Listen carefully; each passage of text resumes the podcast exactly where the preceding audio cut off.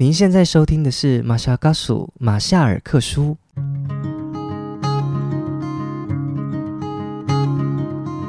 马夏嘎苏，你好吗？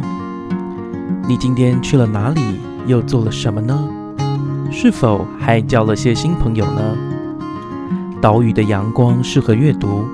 马昆蒂夫想跟您做个朋友，并分享我今天读到的一些心得。马夏嘎苏，你好吗？听完了山地画散文集马一航的专访上集，迟迟没有等到下集的各位，还好吗？大家好，我是马昆蒂夫。相信各位听完上集之后，会觉得山地画的上集断在很奇怪的地方。没错，是因为马昆蒂夫呢，每集节目都希望能够控制在四十五分钟左右，但是因为当时呃在访问小马的时候呢，我实在忍不住多问了他几个问题，导致呢我们的节目时长过长。但也因为呢多问了几个问题，所以才会有下集的内容。那在这一集节目中呢，各位会更认识到我们的小马还有《山地画》这本书的背景。不过在谈到这本书之前，我要先跟大家说一下，在呃马夏尔克书在脸书粉砖上面呢，每次的节目都会有推播的一个讯息。那欢迎大家呢能够来到脸书粉砖上面寻找马夏尔克书。呃，请订阅，然后呢，你就可以准时呢看到我们的推播讯息。另外一个部分是我其实在做这一次马夏呃这个山地画的散文集的时候，因为访问的是原住民作家嘛，我就非常的惊讶的发现呢，我的父亲呢也在当中暗赞。其实马昆蒂夫的父亲呃，平常呢他是非常呃赞同，而且也非常鼓励马昆蒂夫呢能够去多做跟原住民有关的议题。或者是专访，未来我希望还有更多的机会可以做更多有关原住民的文学作家专访，或者是文学作家的作品。不过呢，要跟大家讲一下哈，在这一次下集当中呢。马一航呃，小马在山地画中有有提到的一些细节，但是马昆蒂夫呢特别拿来问，例如这一集节目当中会问小马说，他因为在他的散文集当中，各位会看到他有提到许多的一些动物也好，鸟类也好，还有许多的生态。那在本集节目当中，大家就可以知道，诶，他是怎么样去延展他对这个世界的认识，然后他是如何去啊。保持对这个世界的好奇心。另外，我也有发现，在散文集当中，小马多次提到写日记的习惯，给他许多的回馈，以及呃，可以像是一个奖赏。那他这一次也会在节目当中去分享他对写作日记这件事情有什么看法。不过，最重要的就是我们怎么样透过山地画啊这本书，然后更认识原住民的现当代原住民的青年的一个成长轨迹。在节目的最前面啊，衔接上集呢，我们在这一集的节目呢，是在先讲说，我跟小马，其实我们就先谈到原住民的身份，在我们各自呃生活当中呢，是怎么样引发思维，以及造就怎么样不同的成长轨迹。那现在大家准备好了，我们节目就开始喽。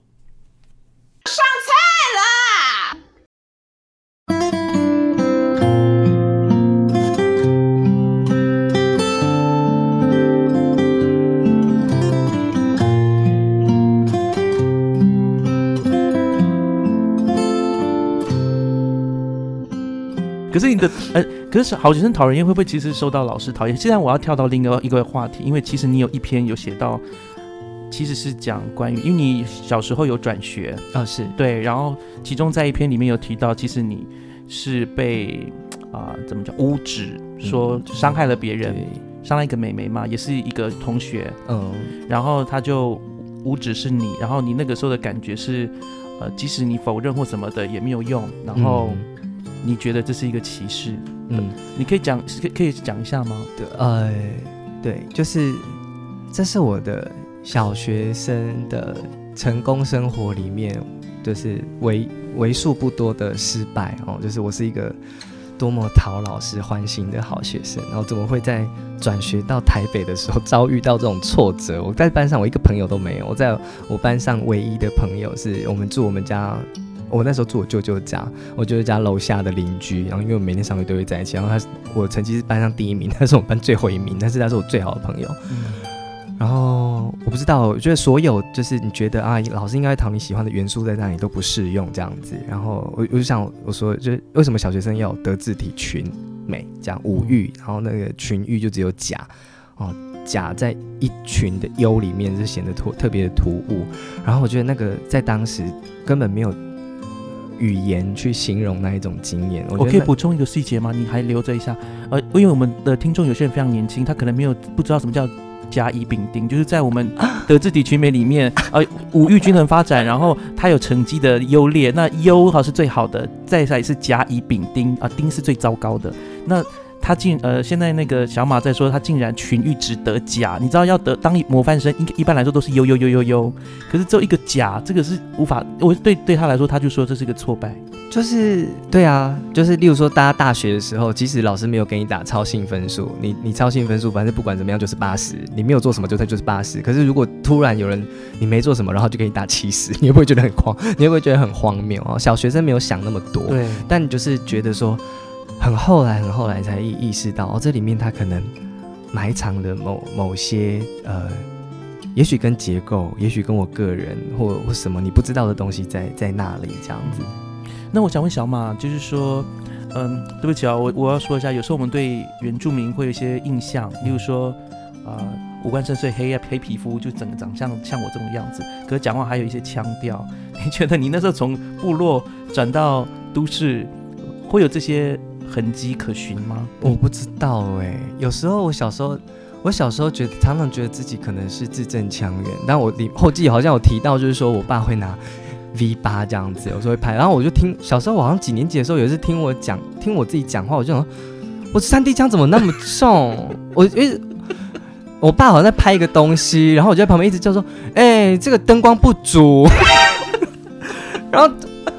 哎，我就觉得很惊讶，这样，但我也没有后，我我日后也没有特别的说要去矫正自己的口音，不让人家觉得我是原住民，我我并没有那样的意图，但我只是觉得就是，呃。讲话的腔调或者什么，他有时候会跟你的场合、生活环境相关。例如说，我男朋友或者朋友都知道，就是我喝酒之后，三 D 腔就会跑出来，或是唱歌的时候，唱歌的时候那个很很油滑，那个抖抖音很重，部落式唱腔改都改不过来。呃，其实我也有同样的问题，可是我比较特呃，我觉得其中一个，我刚刚非常赞同你刚刚说，小时候以为自己字正腔圆，对，直到因为我的姑姑她长期住在都市，她回来，她就说，你为什么讲话？都是这样读，读读，因为布农族小朋友哦，或者布农族有那种读的那种尾音，读的尾音，对，然后结果我我那时候才赫然发，哎，那时候我觉得很羞耻，因为毕竟我的国文一直都拿优嘛，是不是？国语，然后就，可是现在国语文竞赛的魔咒，对。对，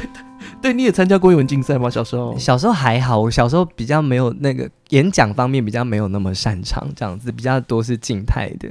写。哦，对你有得到全国学生文学奖吗？那是多大的时候？那是呃，没有全国学生文学奖，那时候其实是硕硕士班的时候。哦，硕士班，硕士班的时候，对我呃，我我再讲一个跟原住民有关的，因为其实，在呃。我觉得山地化，山地化哈，这个我就把它 slash 山地化。它里面其实我觉得有些元素很有趣，当然是原住民的元素。这是我觉得小马他，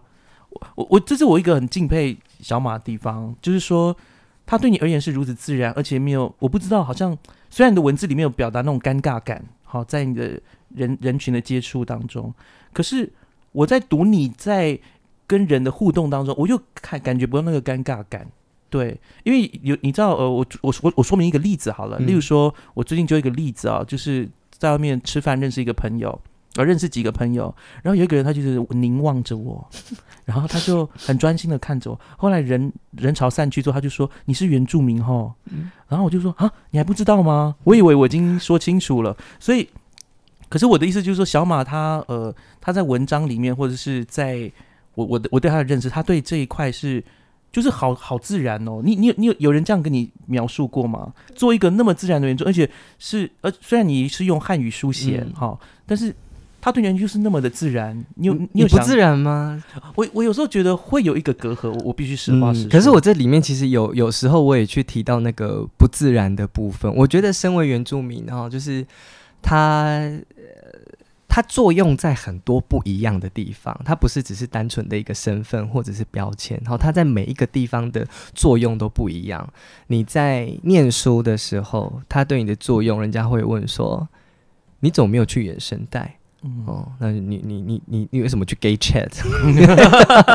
哦，gay chat 比较好玩，那时候可能这样子想。我跟大家解释一下哈，就再次的用名字解释。对对对，那是大学时候呢，在台大有一个叫做原生代社，也就是马昆蒂夫有参加的社团。那主要讲的是原住民的社会议题哈，主要。那刚刚他提到的时候是 gay chat，gay chat 啊，是那个台大一个同志。的一个社团，呃男同性恋社哦，男同性恋社，对不起，男同性恋社。然后他讲的也是跟权益有关，跟很多的库尔理论研究有关哦。那那个小马是说，他 当时就会被原住民问说，为什么你不去参加原声带，要去讨论原住民议题，反而去 gay chat 是这个意思吗？对，有一点点那个感觉，因为 gay chat 在我们那个时候，它虽然名称是男同性恋研究社，让它变成一个学术性社团，当然，但是它有部分的联谊性质。但是，我想原声带也有哦。可是我觉得，就是同时有两个标签放在你身上的时候，你大学生你的时时间是有限的。你会你会选择说这个时候，我我我觉得我的内在需求或外在需求，我希望跟这一群人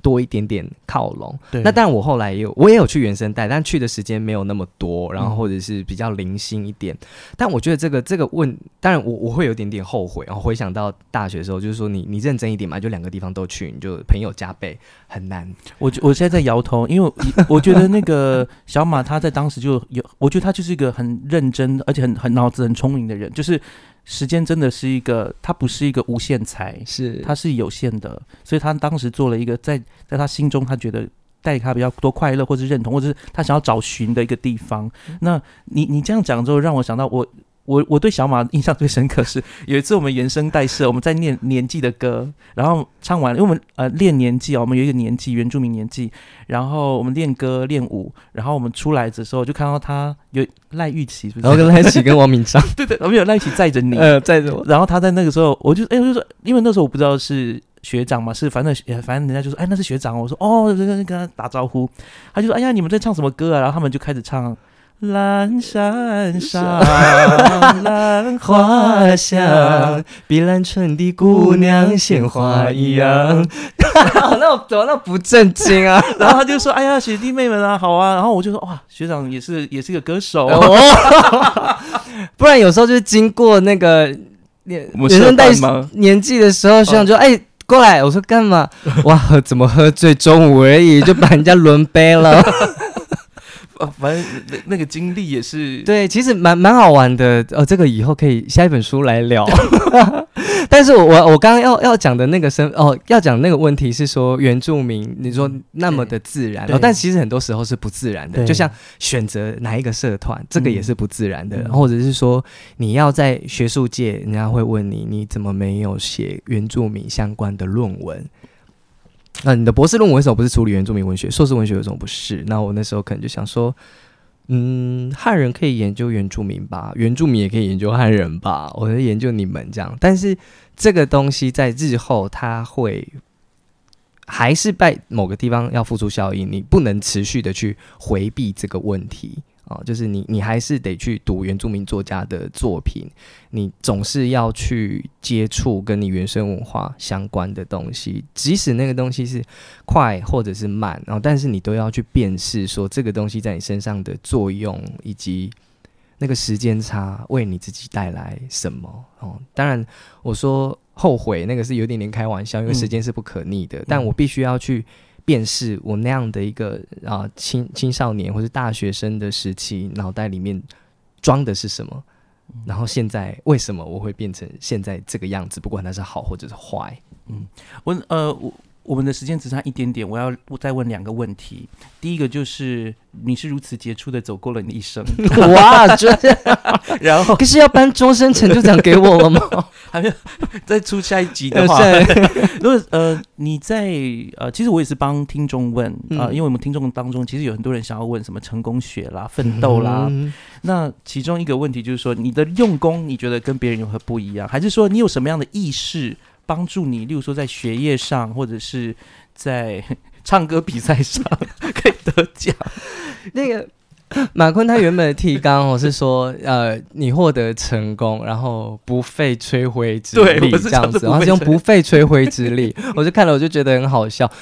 其一是就是呃，在书里面，其实我描述的所谓的成功经验哦，例如说我在那个那个那个我说我歌唱比赛得冠军，但是其实我里面讲的是我我并。在那得冠军之后，我就没有因为歌唱为我爸带来什么荣耀了。就是我以前大学的时候，我去参加过那种呃偶偶像大圣战的那种海选，然后以前还没有星光大道的时候就海选哇，我就唱阿妹心痛比快乐更真实，然后马按铃谢谢，然后 哇被笑很久，我们真的是被笑很久，因为我跟赖一起去参加就淘汰了，这样。我后来就是一把火啊，可能是因为唱腔太油。但我觉得还有另外一个是说，我其实是一个很认真的人的，就是一方面是我跟我刚刚讲到那个小时候的那个表表演表演性，生活里面的表演性，我对表演这件事情很敏感。然后再来是我那个认真哦，讲到歌唱比赛，我为了要学这种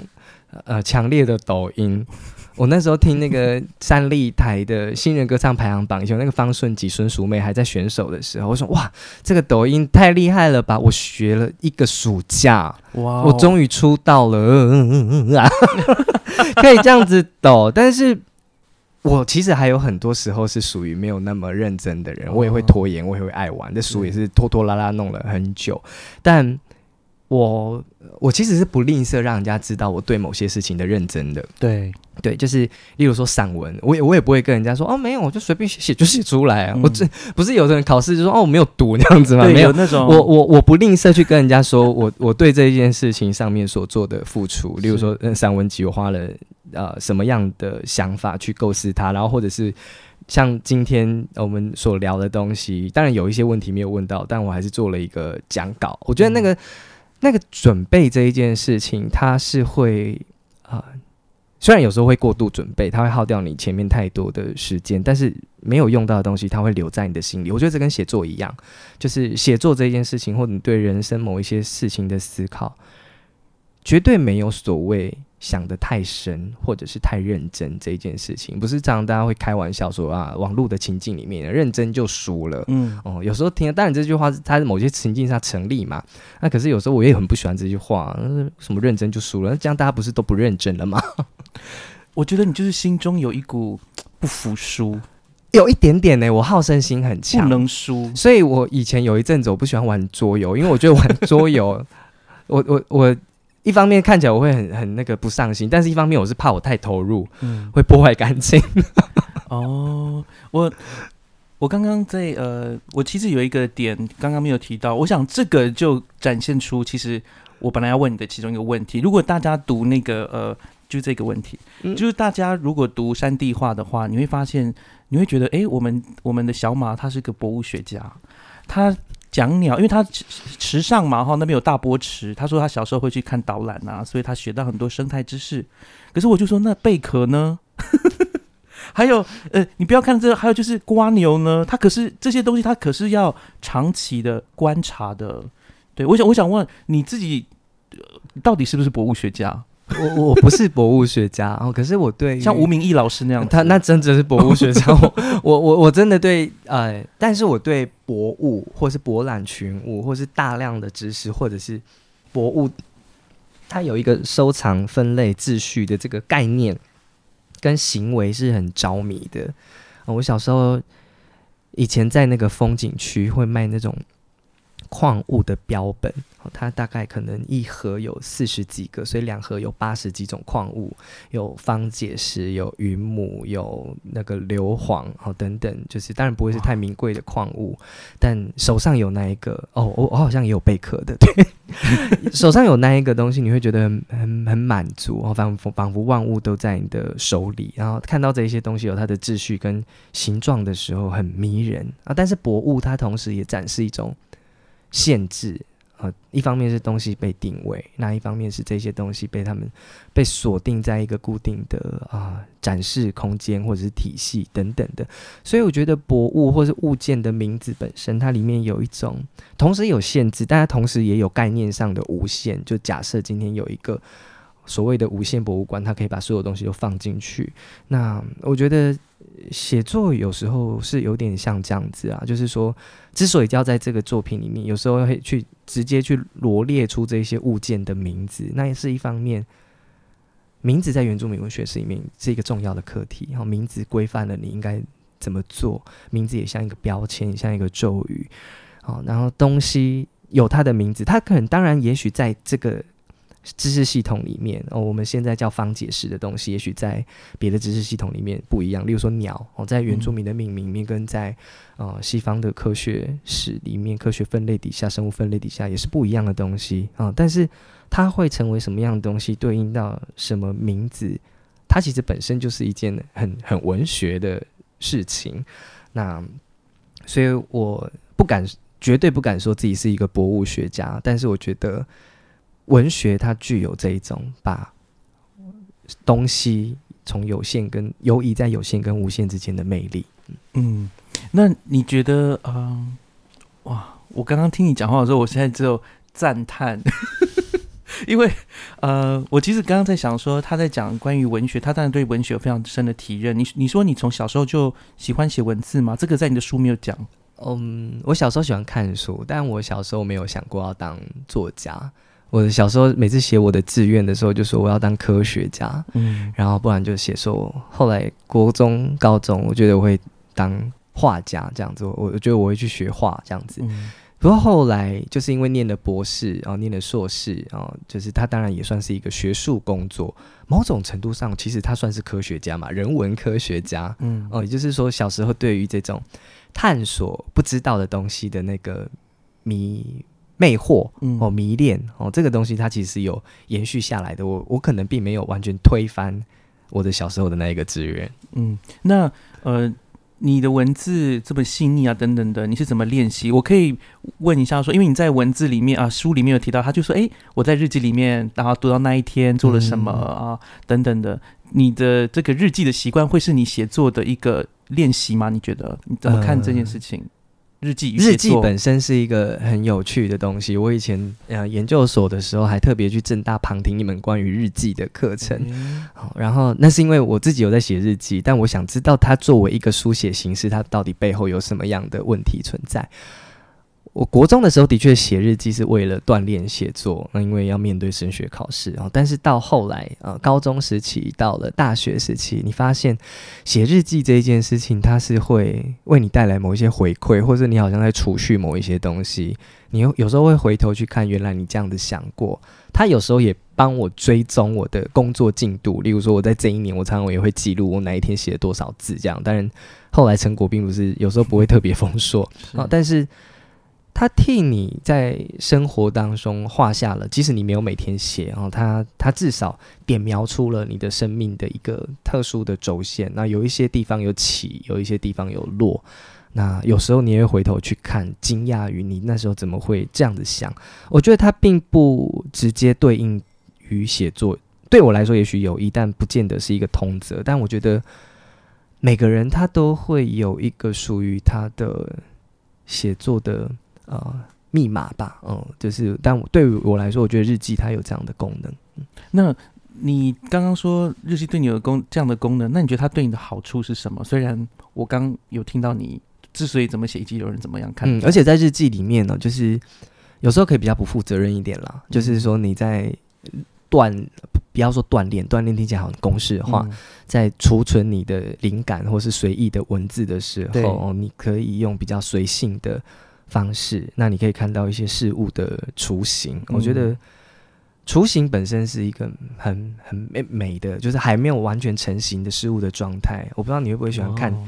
看烟雾哦？有的人喜欢看烟雾，那有的人喜欢看雨点啊，有的人喜欢看云朵。当他在那个里面，你要去觉得这个云像什么，或是这个烟像什么的时候，哦，就是它其实也像占卜一样嘛。有时候不是大家会看一些迹象，占卜其实就是文学嘛，就是他他必须把握住某一些连接的东西，做出自己应该有的诠释。那我觉得未成型的文字或半成型的文字哦，它有时候也扮演这样的功能。所以呃，你会有，因为我自己有有写日记。我为什么会这么问呢？是因为我发现有时候写字就会说哇，这写的好千篇一律，而且甚至就会觉得说哦，你又这样子在，所以我觉得这个跟呃，对于写作也是一样啦，就是说。你如果不让他的形式打散一点，就是写日记的时候，我觉得有时候不用负担那么多，就是你不用觉得说今天一定得记下什么，嗯，然后例如说，就是你要交代一下，让他有首尾，就是破除他的首尾，破除他的逻辑，嗯，然后到未来你需要写的时候，他们会慢慢长出自己的逻辑，不用急着帮他们定型。OK，呃，我觉得写日记是我这一次在读书读他这本书当中，我觉得一定要跟他分享的。然后我一定要再问这个问题，因为这个问题实在太重要了。因为呃，写作的人其实会，如果我们特别是写到附附近的人、邻近的人、你的亲人，呃，我们有时候是很难写的，因为这个是牵扯到他们对自己的看法啊。有时候我们写的东西，说不定会冒犯到他们的感受。那我就想要问小马了，因为你在当中写你的情人啊，写你刚刚说像国小同学，特别是父亲、母亲哦，这么亲近的人，嗯，感情的纽带是如此的强烈，可以讲粗壮，连在一起。那你在写描述这些亲人的文字的时候，你有没有什么原则？我想问一下。我先讲一件小事。好，我小时候因为。我我爸跟我妈离婚啊，所以那后来有一个继母是闽南人这样子，所以我后来在一个闽南家庭，一半的闽南家庭长大。那我的姑姑哈，就是我我姑姑，她会跟我说：“你不要让人家知道你们家是有离过婚的这样子哈。那那时候可能会觉得哦，可能是所谓的呃家丑不可外扬哦，但是后来才理解到说，可能他也是为了要保护你。也就是说，一个家庭曾经破碎或重组过的家庭，哦，当然在现在来看已经是很平常的事情。但是在以前的时候，我姑姑当然她也是原住民，她对于在日常生活里面打滚会遭受到的歧视跟偏见，绝对高出我很多很多。她是为了要保护我，所以告诉我不要说，好，但是他没有告诉我什么时候可以说，我也没有意识到什么时候可以说，哦，那。我觉得这个说不说这个东西，当然后后来他也出现在我的作品里面，但我觉得当初说不要说的这个，你好像是一个咒语一样。哦，它它作用在我的写作里面，就是我必须要去拿捏哪些东西要说，哪些东西不要说到什么时候它才可以解咒。有一些经验，我我我这本书其实到现在才可以写，当然因为里面出涉及到。跟家庭出柜，嗯，然后或者是我我找到一个语言去写，但最直接就是说我我我我在家里出柜了，所以我可以写了。这一方面，他保护我，也保护我的家人，但是他们现在可能还是会觉得害羞。像我爸就觉得这个照片，他他他不喜欢这张。觉得这张不够帅，这样子。你说的是他年轻的照片？这是我爸年轻的照片，这是我姑姑。嗯，然后山地画的内页的照片，绿色那一面这样子。然后我我妈也有看到的作品，有时候会贴脸书，然后就是有，然后好像有一篇更年嘛，然后我妈就打电话来说：“啊，我哪有更年啊？” 类似这样子。他，然后我爸蛮尊重我的写作工作的，所以他，但是我觉得如果让他去直接跟朋友或者什么分享这本书，他可能也有他的矜持哦。但，但，呃，一方面我刚刚说，要不要去？你需不需要让他们过目？他们是不是我的人生中的长官？然后就像我姑姑说，不能说这件事情。那我要不要去征询任何人的意见？我觉得征询是不可能也不能。我说，对，对于写作来说，我我在我的后记里面有写，我觉得我看起来好像配合度很高，但是说配合度很高的人，就是配合度最低的人。但是写作的配合度只在某一些地方发生，他在工作的实务上面发生，他也许也需要配合。就像我过去也配合了，我没有在某一些时间点说出这些事情，但他也有他不用配合的地方，就是没有人可以决定我要用什么样的方式整理出来。我有我自己的底线，例如说这本书里面，我的生活里面，我的记忆里面，还有一些更阴暗的东西我没有写出来，但我也许永远都不会写。或是到有一天，我所需要保护的人们都从我的生命里面消失了，哦，那时候我会变成怎么样的一个作家，实在是很难想象。哦，但是我觉得我我很难去说那个到底是什么，对。但是人有时候也会去故意去触碰不安的地方嘛，对不对？写作它当然需要把关，但是我们人也喜欢游走在危险的地方啊，不然我们干嘛看恐怖片？嗯，我们干嘛玩 SM？SM 的原则并不是真的要出血嘛，它就是要有一个人去把关。写作就像是那一个去把关那个危险跟安全之间界限的那个人。嗯，所以走险里面我写到有一个学姐在走学校的围墙，有，我觉得写作就就跟这件事情很像。他他必他必须去犯险，哦他也必当然犯险的人都要承担犯险的后果。好那也许这本书也会有它的后果，但是作为一个写作者，呃，我必须对这一种后果保持各种的可能性跟心理准备。嗯，嗯，因为呃，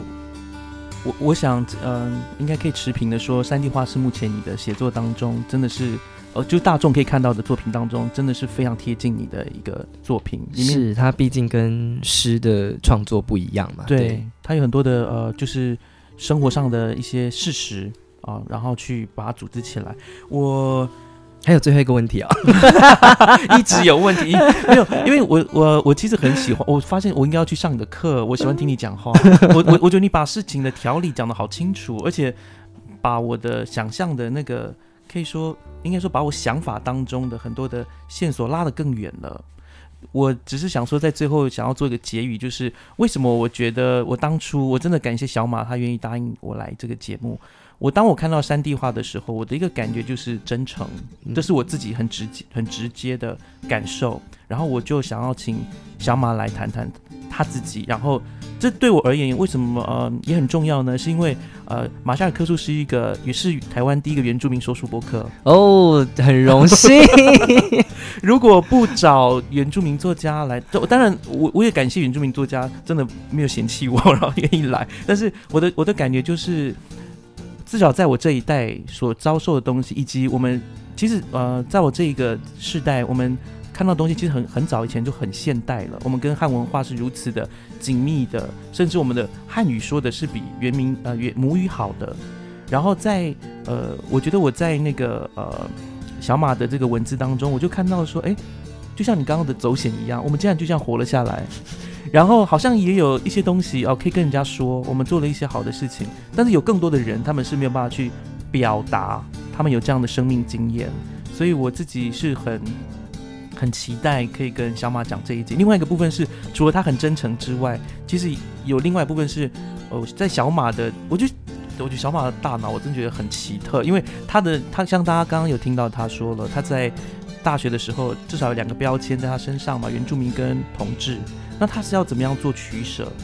这会不会其实现在有一些人就在做这样的一个在遭遇这样的事情？那他可以怎么样去跟我可以觉得跟自己和好，我们叫做跟自己和好，然后找到那个方向。你你当下的想法，就像呃那个小马刚刚说的，可能后来之后你会觉得，哎，我是我好像可以再补一些补一些，但是我也可以说啦，就是有时候会觉得，好像身为原住民的确好像就要还一个什么债的感觉，一个身份债哈。嗯对，但是总体而言，呃，它让我们的生活变得不太一样。嗯我们的人生是一种，我不会讲说独特，而是一种很多值得。就像我的感觉，就是我在读那本书呢，感觉就是我觉得小马把我带到好多 以前我觉得很荒谬，但是无法解释的部分，例如说看到脏话写错字，然后也有看到嗯呃怎么。呃，例如说都是生态的地方，然后很可能你很多人都觉得，哎，原住民是不是很很了解野生动物？不一定哦。没有哦，所以我才说小马很厉害，他可以知道这原来，所以我们就会知道说他是用什么样的方式去内化，或者是把外界这些东西整理起来。我自己其实很好奇，小马 是不是本人就是一个非常会收纳的人，整理收纳。我我我我喜欢呃，没有，我房间超乱的。Oh no！、呃，我超超不会整理房间。我小时候就是家事做的超差，然后永远都会被说家里弄得很糟。然后我以我以前住的地方，我为了要整理我自己的房间，我都会叫我朋友来做客。只要他们来做客，我就必须得整理房间。嗯然后，呃，但我常常对断舍离感觉后悔。哦，就是留起来的东西你都会觉得用得到，好，但是用到的机会通常都很少。但是丢掉的东西我都会记得，就是大家都会说觉得断舍离很重要。有一次我叫赖奇，我朋友最好的朋友小美，她在这里面出现很多次，叫梅子，然 后叫梅子来帮我搬家。然后那时候她就是说这个裙子你就是不会穿啦，然后然后好了就丢。我到现在对那件裙子我念念不忘，我就每次有场合什么什么，我就想哦，如果那件裙子在多好这样子。所以，我我我突然就觉得，文学要把什么东西留住？我觉得，我文学至少它不是一个，就是记忆。它的好处是，它不是一个实体的东西。我对它有最大的收纳权，就是就是它，即使它很乱的堆在我房间，哈，堆在我这个脑里的房间，反正没有人会来做客，我随时都可以把它选择什么时候要整理好，再给别人看。他在里面乱乱的，或者乱中有序，他用什么样的秩序留着，那个是。我自己可以做最大的处理，嗯，而不需要因为别人而做什么样的那个安排。谢谢，我觉得那个呃，小马为我们今天的节目做了一个很好的助教。真的哦，大家让自己脑袋里面房间乱一点，不是，意思是说要掌握住你想要留下来最美好的部分。是 是，好喽，这是马夏尔嘎苏节目，我们就下次再见了，乌丽娜，拜拜，拜拜。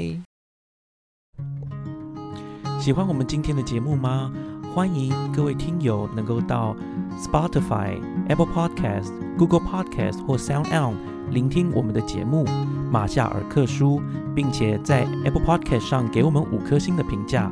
当然，如果各位还有其他的意见或者是很好的想法，也欢迎到我们